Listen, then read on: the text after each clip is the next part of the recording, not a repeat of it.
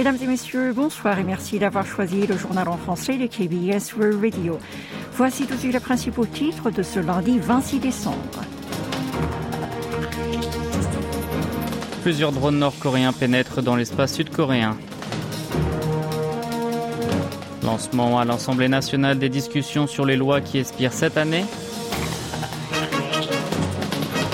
Budget 2023, approbation de 638 700 milliards de won au Parlement. Et enfin, la récolte des fraises, c'est possible même en plein hiver.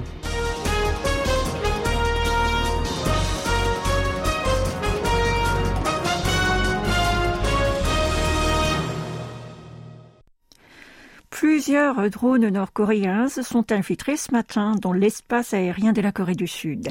L'état-major interarmé sud-coréen a déclaré avoir capté ces engins depuis le nord de la ligne de démarcation militaire à proximité de Kimpo à partir de 10h25.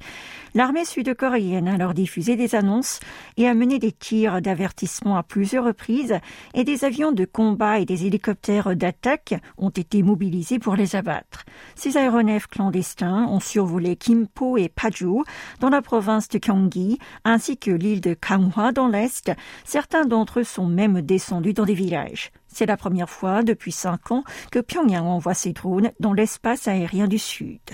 Des hackers nord-coréens ont envoyé des emails à des experts dans le domaine de la diplomatie et de la sécurité sous de faux noms de journalistes ou de secrétaires d'hommes politiques, entre autres, afin de consulter leurs courriers électroniques. C'est ce qui a été révélé par la police. En mai dernier, un expert a par exemple reçu un mail d'un secrétaire d'un élu disant qu'il souhaitait récompenser l'aide dont il avait bénéficié lors d'un séminaire. Une lettre de demande de gratification qui était jointe contenait cependant un virus. Dès le fichier ouvert, toutes les informations sur l'ordinateur en question peuvent être consultées de l'extérieur. Tae Young-ho, l'ancien numéro 2 de l'ambassade nord-coréenne à Londres qui avait fait défection en 2016 en Corée du Sud et qui est désormais député, a été frappé par la subtilité des mails envoyés sous le nom de son bureau. Il a alors demandé à ses assistants s'ils étaient les auteurs de ces agissements. Le groupe de piratage du pays communiste avait aussi dirigé des spécialistes vers des sites de phishing pour s'emparer de leurs identifiants et mots de passe.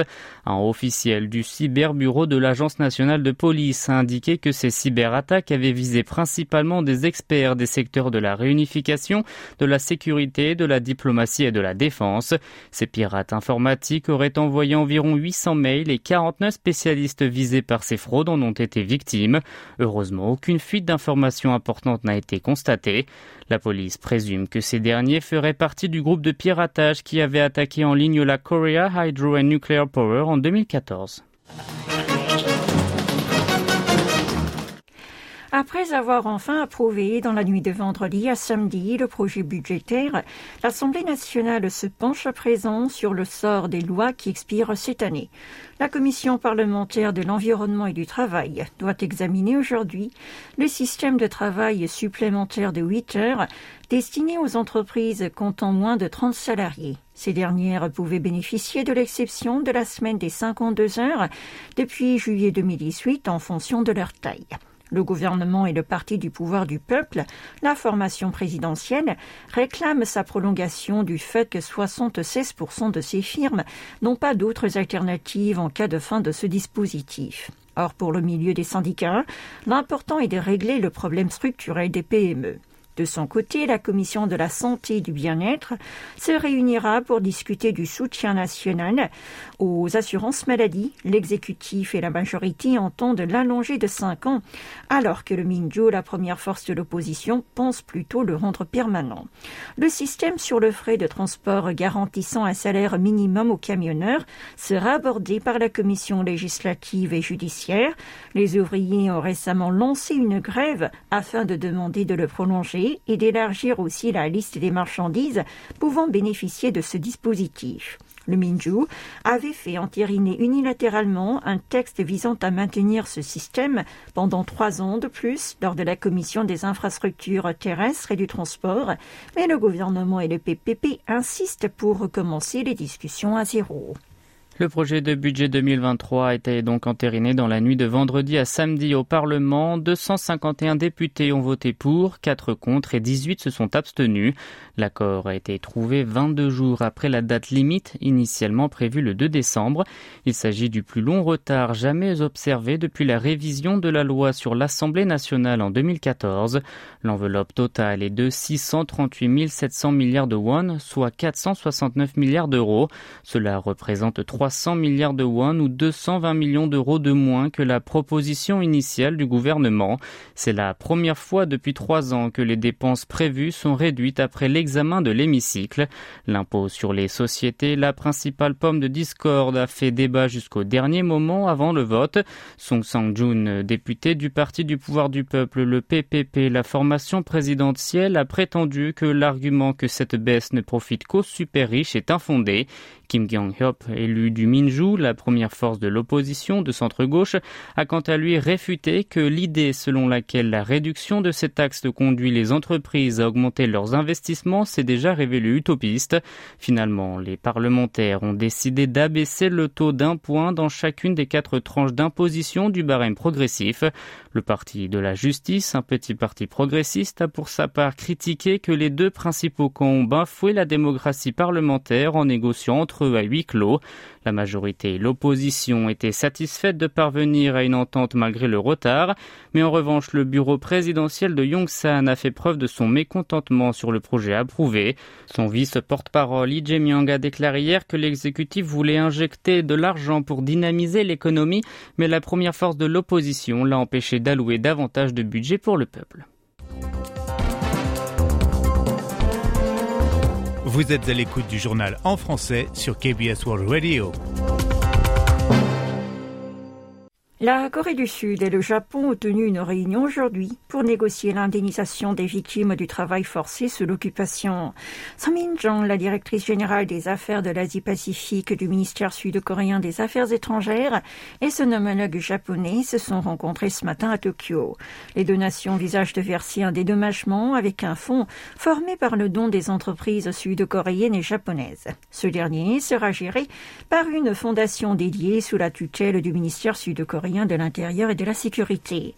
Séoul souhaite que Tokyo se montre plus engagé pour la résolution de cette affaire en encourageant par exemple les sociétés concernées à présenter leurs excuses. L'archipel juge cependant que ce contentieux historique est déjà résolu à la suite du traité bilatéral signé en 1965. La Fondation est en train de modifier ses statuts pour acquitter le paiement aux victimes et le faire approuver par le ministère de l'Intérieur la semaine prochaine. Cependant, elle a expliqué que le ministère des Affaires étrangères n'avait pas fait cette demande et qu'elle se préparait simplement à l'avance. Une messe commémorative s'est déroulée hier à l'occasion de Noël à Itaewon où une chapelle ardente à la mémoire des victimes du mouvement de foule du 29 octobre a été installée. Le rassemblement a réuni les familles des victimes mais aussi de nombreux citoyens malgré le froid glacial. Même avec les mains et les doigts congelés, les personnes présentes ont rendu hommage une bougie à la main aux âmes parties trop tôt durant les festivités d'Halloween. À Noël et quasiment deux mois après le drame, les familles des victimes souffrent toujours énormément de l'absence de leurs êtres chers. Plusieurs citoyens se sont alors déplacés pour les consoler et partager leur chagrin. Park Min-sang, une femme venue d'Ansan, a dit vouloir participer à cette messe car cette tragédie aurait pu toucher l'un de ses proches. Elle a également souhaité que ce genre d'accident ne se reproduise plus jamais. Après la cérémonie, les participants ont marché tous ensemble jusqu'à la sortie 1 de la station de métro d'Itaewon où la tragédie s'est produite. Kim Hee-jong, la mère d'une des victimes, a déclaré au micro de la KBS espérer que les responsables seront punis lourdement afin qu'un tel drame ne se réitère pas. De plus, de nombreuses personnes étaient déjà présentes lors de la messe tenue plus tôt dans la matinée afin de ne jamais oublier les 158 victimes. Leurs noms ont été énumérés. Deux mois après la catastrophe, les familles des défunts ont avoué prier sans cesse de pouvoir les apercevoir au moins dans leurs rêves. Une jeune femme a alors remercié sa petite sœur d'être apparue la veille pendant son sommeil en disant qu'elle attendra toujours pour qu'elle vienne bavarder avec elle. Par ailleurs, à côté de l'hôtel, des organisations conservatrices ont mené des manifestations en diffusant de la musique à un volume très élevé pour déranger la messe. Ici, en Corée du Sud, les agriculteurs sont actuellement occupés par la récolte des fraises dans les serres, alors que la température extérieure est tombée sous les moins 10 degrés dans tout le territoire. Les maraîchers cueillent avec la plus grande délicatesse les plus beaux fruits, ceux déjà bien mûrs. Ces derniers ont été cultivés via la technique de nutriculture depuis septembre. Selon Kim San-hwa, une productrice de fraises, la nutriculture permet de les faire mûrir lentement à une faible température et de renforcer leur goût et de les rendre plus durs.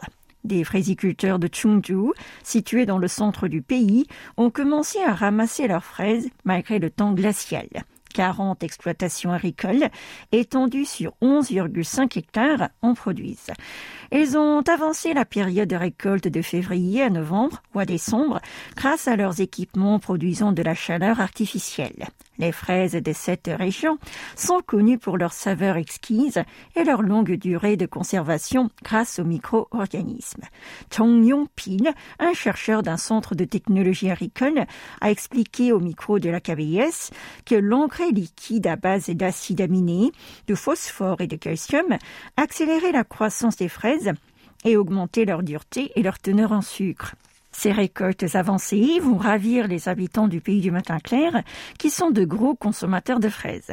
En effet, ces dernières représentent plus de 20% de l'ensemble du chiffre d'affaires provenant des fruits en Corée du Sud.